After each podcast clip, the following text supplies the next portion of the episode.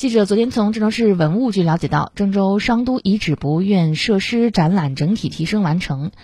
今天十三点起将正式向公众开放。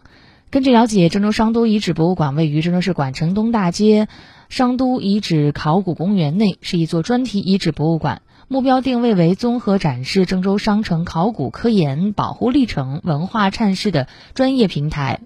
二零二一年全国百年百大考古发现，郑州商城遗址榜上有名。此次陈列展出提升，在科学保护和合理展示文物的基础上，考虑灯光设计，结合观众参展需求，尽可能向观众清晰地展示展品的特征和细节。通过合理运用光和影的变化，整体优化照明效果，让文物展品和陈列环境每一处的细节相融合，体现出其特有的珍贵价值。